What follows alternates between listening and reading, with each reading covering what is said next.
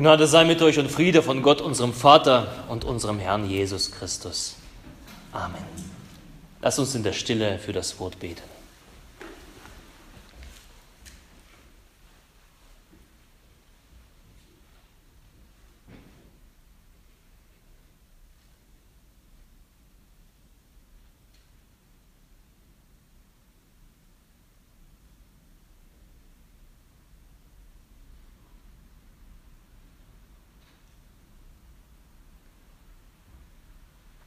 Heiliger Geist, rede zu uns und zieh unsere Herzen an das Herz des Vaters. Amen.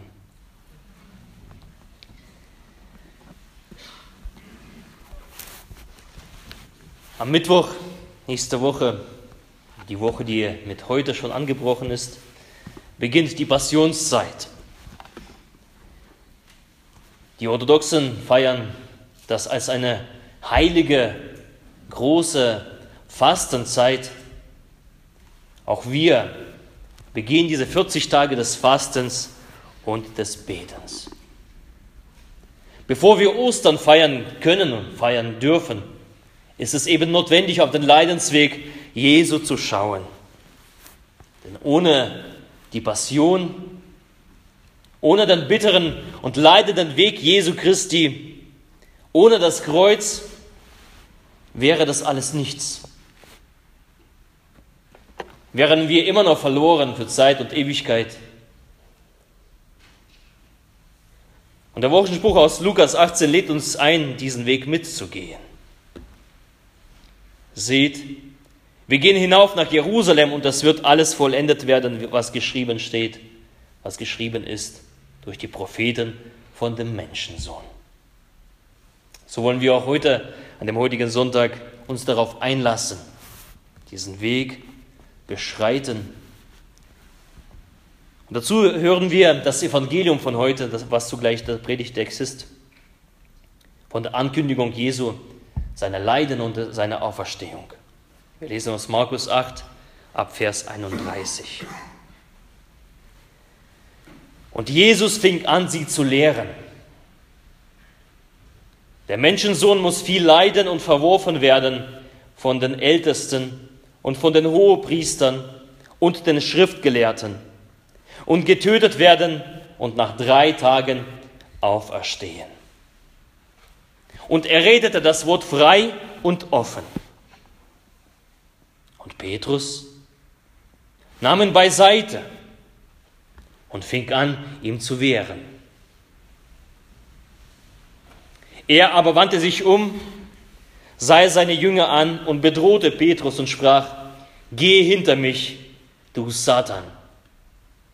Denn du meinst nicht, was göttlich, sondern was menschlich ist. Und er rief zu sich das Volk samt seinen Jüngern und sprach zu ihnen, Will mir jemand nachfolgen, der verleugne sich selbst und nehme sein Kreuz auf sich und folge mir nach. Denn wer sein Leben behalten will, der wird's verlieren. Und wer sein Leben verliert, um meinetwillen und um des Evangeliums willen, der wird's behalten. Denn was hilft es dem Menschen, die ganze Welt zu gewinnen und Schaden zu nehmen an seiner Seele? Denn was kann der Mensch geben, womit er seine Seele auslöse. Der Herr segne an uns dieses Wort. Amen. Eine Frage in die Runde. Spielt jemand von euch Schach? Spielt jemand Schach? Der darf sich melden. Also ein paar sind schon dabei, jawohl, okay. Also da kann ich schon jemanden herausfordern. Und diejenigen, die Schach spielen, könnt ihr mir die Frage beantworten, das erklären, was ist ein Gambit? Was ist ein Gambit?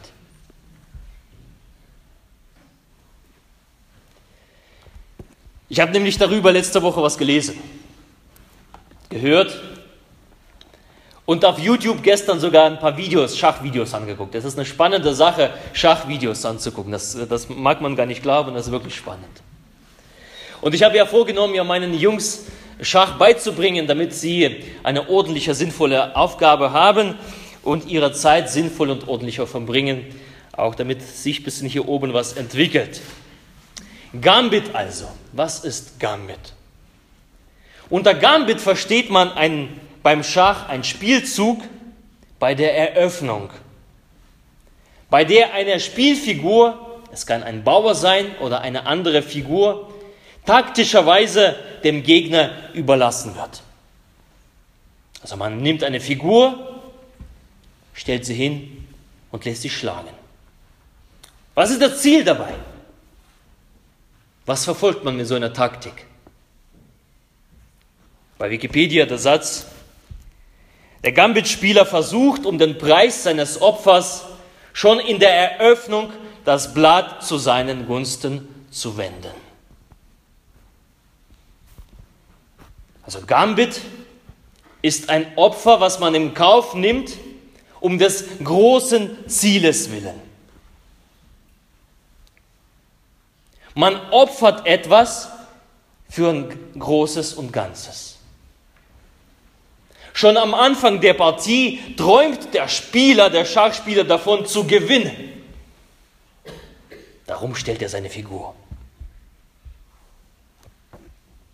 Er sieht sich schon als Sieger, als der Champion und geht eine gefährliche Situation ein und opfert eben einer seiner Schachfiguren.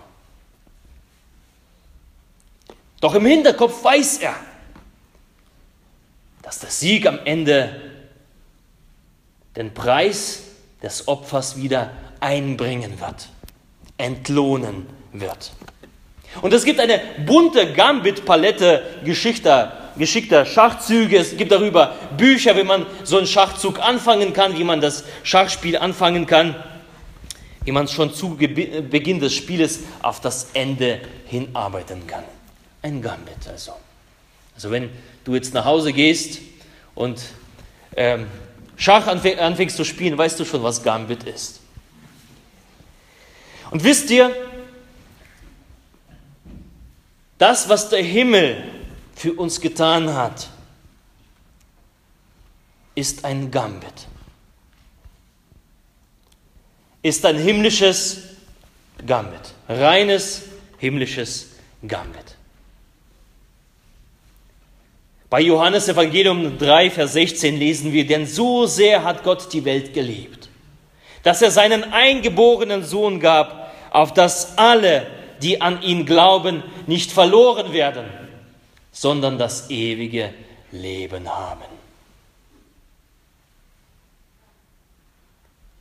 Gott, der Vater, er gibt Jesus Christus als Opfer dar.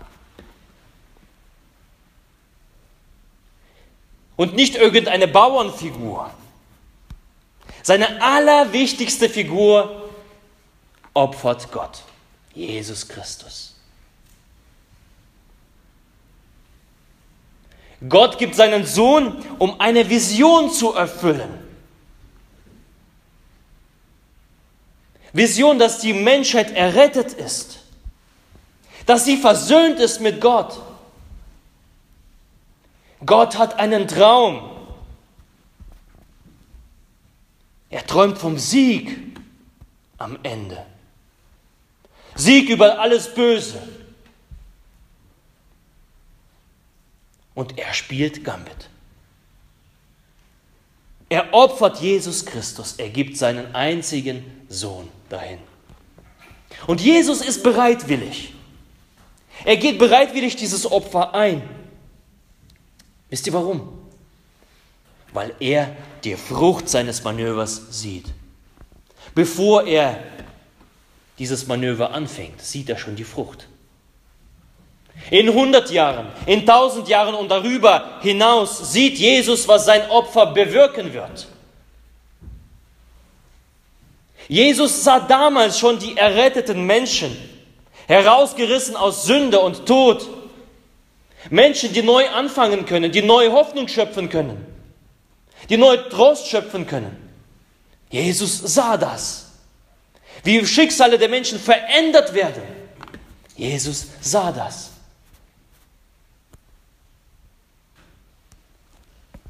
Jesus sah, wie er dem Tod Schachmatt setzte und ihn entmachtet. Jesus sah das. Jesus sah, wie er der Schlange den Kopf zertreten wird. Der alten Schlange, so wie es verheißen ist auf den ersten Seiten der Bibel. Jesus sah das und er geht dieses Opfer ein. Er spielt Gambit. Er sah Tausende, Millionen, Milliarden erlöste Menschen auf dem Weg zum ewigen Leben. Und sein Traum, seine Vision, das, was er sah, das gab ihm die Kraft, diesen Weg auf sich zu nehmen. Eine Vision gibt Kraft, um Opfer zu bringen. Eine Vision gibt Kraft, aus der Komfortzone auszusteigen. Jesus steigt aus seiner Komfortzone aus. Er hätte im Himmel bleiben können. Aber weil er uns so liebte, die verlorene Welt. Da stieg er runter und er entäußerte sich selbst, wie wir lesen, und ward uns Menschen gleich. Derjenige, der, der es äh, nicht für einen Raub hielt, Gott gleich zu sein, entäußerte sich selbst und ward gehorsam. Gehorsam bis zum Tode, ja zum Tode am Kreuz, wird später Paulus dann schreiben. Jesus sah das. Und das gab ihm Kraft, aus dieser Komfortzone auszusteigen. Und in unserem Bibeltext kündet Jesus sein Gambit an, seinen Schachzug, sein Opfer, die Vision des Himmels. Doch da ist eine Person, Petrus. Der Jünger. Und dem Jünger ist es fremd. Der versteht es nicht. Warum muss der Sohn Gottes leiden? Warum muss er sterben? Warum muss er dieses Opfer bringen? Wieso? Und der Petrus, er möchte ja, dass es hier ja schon alles so gut ist und alles so bequem. Er möchte Jesus festhalten. Das lesen wir dann, die, die, Geschichte, die Geschichte danach. Jesus und, und die drei Jünger, darunter auch Petrus, gehen auf den Berg der Verklärung. Da ist Jesus, plötzlich taucht die, Mose und Elia auf. Und Petrus sagt, es ist schön hier. Hier möchte ich bleiben. Hier ist es gut sein. Hier möchte ich Hütten bauen. Eine für Jesus, eine für Mose, eine für Elia. Lass uns doch hier bleiben. Hier ist es wunderbar sein. Warum runtergehen? Warum dieses Opfer? Jesus, du hast es nicht nötig.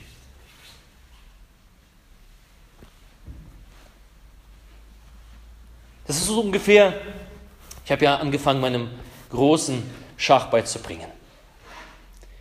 Und das ist ungefähr wie äh, wenn ein Kind Schachspiel lernt. Und am Anfang denkt das Kind, das Schachspiel besteht darin, möglichst viele Schachfiguren zu behalten dass möglichst keine Schachfigur geschlagen wird. So denken die Kinder. So denkt Petrus. Etwas vielleicht kurzsichtig, mit Unverständnis. So reagiert er. Jesus, warum? Warum dieses Opfer? Warum dieser Schachzug? Das hast du nicht nötig. Und Jesus entgegnet ihm. Denn du meinst nicht, was göttlich ist, sondern was menschlich ist. Menschlich ist es, Realist zu sein. So vor die Füße zu gucken, so vor die Füße zu blicken. Vielleicht ein bisschen pessimistisch, vorsichtig, bloß nicht gewagt. Das ist menschlich. Und göttlich ist visionär. Visionär sehen, visionär denken und visionär handeln, das ist göttlich weiter zu blicken als die Schritte heute. Weiter zu blicken, das Ziel in den Fokus zu nehmen. Und darin bereit sein, bis aufs Äußerste zu gehen, eben Opfer zu bringen, das himmlische Gambit. Das ist göttlich. Und das tut Jesus und hat damit Erfolg. Und dann zweitens geht es äh, im Endeffekt dann um uns in diesem Bibeltext. Und Jesus sagt, will mir jemand nachfolgen, der verleugne sich selbst und nehme sein Kreuz auf sich und folge mir nach. Denn wer sein Leben behalten will, der wird es verlieren. Und wer sein Leben verliert um meinetwillen und um des Evangeliums willen, der wird es behalten. Jesus als der große Schachmeister, er ruft seine Jünger zu sich und sagt Nachfolge. Ich gehe dieses Opfer ein, auch ihr. Wenn ihr mir nachfolgen wollt, auch ihr müsst Opfer bringen. Auch ihr müsst bereit sein, nach vorne zu blicken und dafür etwas zu opfern. Hingebungsvoll zu leben. Nachfolge Jesu. Folgt mir nach. Raus aus der Komfortzone. Raus da. Das Christsein hat rein gar nichts mit Komfort zu tun. Es ist keine Segelreise auf eine AIDA, eine Schiffsreise auf AIDA, wo man schön am Pool liegt und, und, und an seinem Getränk nippt. So ist Christsein nicht. Christsein bedeutet Segelboot und raus in die stürmische See. Das ist Christsein. Ohne zu wissen, was hinter der Welle ist. Aber wohl wissend, dass am Ende der Hafen auf uns wartet. Der Hafen des ewigen Lebens. Raus aus der Komfortzone, sagt Jesus folgt mir nach. Das Leben eines Christen soll ebenso ein Leben eines Gambit-Spielers sein. Volle Visionen und Ziele, Träume, die einen nicht schlafen lassen. Und letzte Woche habe ich darüber gepredigt bei unserem gemeinsamen Schwestergottesdienst. Paulus, der herausgerissen wird aus dem Schlaf, weil Gott ihn ruft durch einen Makedonier. Kommt her, und hilf uns, sagt Makedonien. Und Paulus steht auf und geht hin und predigt das Evangelium und bringt das Christentum nach Europa. Und so habe ich mir äh, uns letzte Woche die Frage gestellt, was weckt uns Christen heute? Was lässt uns heute nicht schlafen? Welchen Traum verfolgen wir? Warum sind wir überhaupt da? Oder sind wir eben Langschläfer? und finden uns wohl in unserer Komfortzone. Finden es bequem. Und da sagt Jesus, wenn du mein Nachfolger sein willst, dann geht es nicht mehr um dich. Raus aus der Komfortzone. Wie wir hier gesungen haben,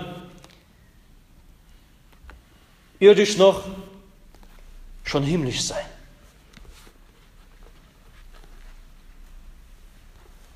Schaut, schaut auf, auf Gottes Ziel, auf Gottes Vision. Es geht um die Nachfolge. Erstens, verleugne dich selbst. Es geht nicht um die Befriedigung meiner eigenen Wünsche, meine Egoismen und meine Begierden. Ich muss mich zurückstellen können. Es geht nicht um mich. Verleugne dich selbst. Zweitens, nehme dein Kreuz auf sich, heißt auch Entbehrungen zu leben. Bereit sein im Angesicht der Schwierigkeiten Jesu treu zu bleiben, treu zu sein. Wenn es uns gut geht, es ist, es ist ein einfaches, Gott zu preisen. Aber wenn dein Leben den Bach runtergeht, bist du bereit, Gott die Treue zu schwören? Bist du bereit, Gott zu preisen und zu loben und ihm treu zu sein? Das bedeutet Kreuz auf sich nehmen. Kreuz auf sich nehmen für manch einen ist schon sonntags aufstehen und zum Gottesdienst zu gehen, ist so ein Kreuz, was er eben nicht bereit ist zu tragen. Aber weißt du was, das ist so ein kleines Kreuzchen. Das ist nichts im Vergleich mit dem Opfer, was Jesus gebracht hat. Sonntags aufstehen ist auch manchmal Kreuz, ja muss ich bereit sein, auf mich zu nehmen. Oder Verbindlichkeit in der Gemeinde. Verbindlichkeit in der Gemeinde ist das A und O der Gemeinde. Ohne verbindliche Gemeinschaft ist die Gemeinde schwierig. Und das ist auch ein kleines Kreuz, Verbindlichkeit. Wenn ich irgendwo in einer, in, in einer der Gruppen bin, Chor, Posaunenchor oder andere Gruppen, da muss ich verbindlich sein. Ich opfere ein bisschen meiner Zeit und das ist ein winzig kleines Kreuzchen im Vergleich zu dem, was Jesus gebracht hat oder zu dem, was unsere Brüder und Schwestern bringen, wenn sie verfolgt werden um, um Gottes Evangelium, weil sie sich zu Gott bekennen. Ein winzig kleines Opfer. Und drittens, folge mir nach, sagt Jesus. Richte dein Leben nach dem Willen Gottes aus. Frage danach. Frage, was, was hat Gott für dein Leben für Worte? Was ist richtig? Folge mir nach. Das Leben zu verlieren um Jesu Willen, wie es hier heißt, ist eben nicht irgendwie sinnlos in, Le äh, in Lebensabgeschiedenheit zu weilen, alles abzuschreiben, was Freude macht oder was Freude äh, schafft. Es ist ein Ruf der Nachfolger, spiele das himmlische Gambit. Sei hingebungsvoll. Lebe voller Hingabe für deinen Glauben. Brenne dafür. Sei kein lauer Christ. Brenne dafür. Frag nach der Vision des Himmels, was will Gott für mich in meinem Leben? Was will Gott für unsere Gemeinde? Was möchte Gott mit uns in dieser Welt tun? Frage danach. Brenne dafür. Folge Jesus nach. Das bedeutet Nachfolge. Raus aus der Komfortzone. Stell dir Ziele. Hab einen Traum, auch für Gemeinde. Welche Aufgabe erfüllen wir hier bei uns im Ort oder in der Region? Wozu sind wir da? Und wenn du einen Traum hast, dann nimm dein Kreuz und spiel das Gambit. Sei hingebungsvoll. Und für diesen Traum gib deine Kräfte, deine Zeit, deine Energie. Es fordert viel, ja. Aber das heißt Nachfolge. Leb aus vollem Herzen, voll für Gott. Auch wenn es bedeutet, Opfer zu bringen. Auch wenn es bedeutet, hier sonntags mal zu sitzen und auf das Wort Gottes zu hören, Gott die Ehre zu geben, ihn loben und zu preisen. Auch wenn es bedeutet, dass, dass man zulässt, dass Gott einen verändert die Gedanken verändert, unser Tun verändert, unsere Prioritäten verändert, dass wir unsere Prioritäten vielleicht neu setzen. Was ist in unserem Leben das Wichtigste? Wo ist unsere Priorität? Nachfolge. Spiele das himmlische Gambit. Gut zusammengefasst, ich habe letzte Woche diesen Satz mal gelesen, das wollte ich unbedingt mit, mitteilen. Wenn du nichts in deinem Leben hast, wofür es sich lohnt zu sterben, dann hast du nichts, wofür es sich lohnt zu leben. Wofür würdest du dein Leben geben?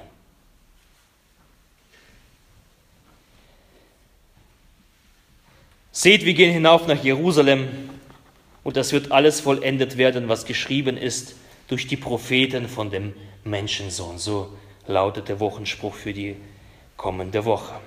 Und Jesus, er wusste vor seinem letzten Weg, dass alles sich vollenden wird. Er wusste das. Das war ein Stein gemeißelt, das war Gottes Ratschlag.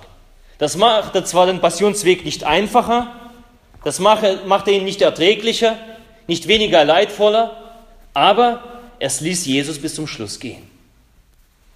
Jesus hatte diese Vision. Und er ging bis zum Tode am Kreuz. Jesus hatte eine Vision. Er sah eben, was sein Handeln bewirken würde. Darum auch dieses Opfer. Und auch uns, die wir vielleicht in der Vision des Himmels leben wollen als Christen, die nach dem Willen Gottes fragen, wird die Hingabe nicht ohne Frucht bleiben. Wenn wir hingebungsvoll leben, wird das nicht ohne Frucht bleiben. Das ist die Verheißung Gottes. Wer sein Leben verliert um meinetwillen und um des Evangeliums willen, der wird es behalten. Das ist die Frucht. Wer was behalten möchte, der wird es verlieren. Gott hat für seine Nachfolger eine wundervolle, wunderbare Zukunft vorbereitet, deren sich die Hingabe mehr als lohnen wird. Der Einsatz wird weniger sein als am Ende der Sieg. Das himmlische Gambit. Darum, die Ruhe, äh, Jesus ruft uns heute an dem Sonntag. Widme dein Leben voll Gott. Widme dein Leben Gott. Finde deinen Platz in der Gemeinde. Wo ist dein Platz in der Christenheit? Wo ist deine Aufgabe? Wo siehst du dich? Setze dich ein für Jesus in deinem Leben. Jesus hat uns gezeigt, was Hingabe bedeutet, wie, wie die Hingabe geht. Und raus aus der Komfortzone, raus. Dort haben wir nichts verloren. Am Ende des Weges war die Auferstehung. Es war Tod Jesu und die Auferstehung. Am Ende der Hingabe war Leben, Sieg, Triumph. So ist es auch bei uns. Am Ende unserer Hingabe wird Sieg sein, Sieg der Auferstehung. Und nur wer sich nicht zu schade war, in den Stab Jesu zu treten, Jesus nachzufolgen, der wird diesen Sieg erleben, ihn feiern und sich darauf freuen. Der Sieg der Auferstehung aus der Niedrigkeit in Herrlichkeit. Amen. Amen.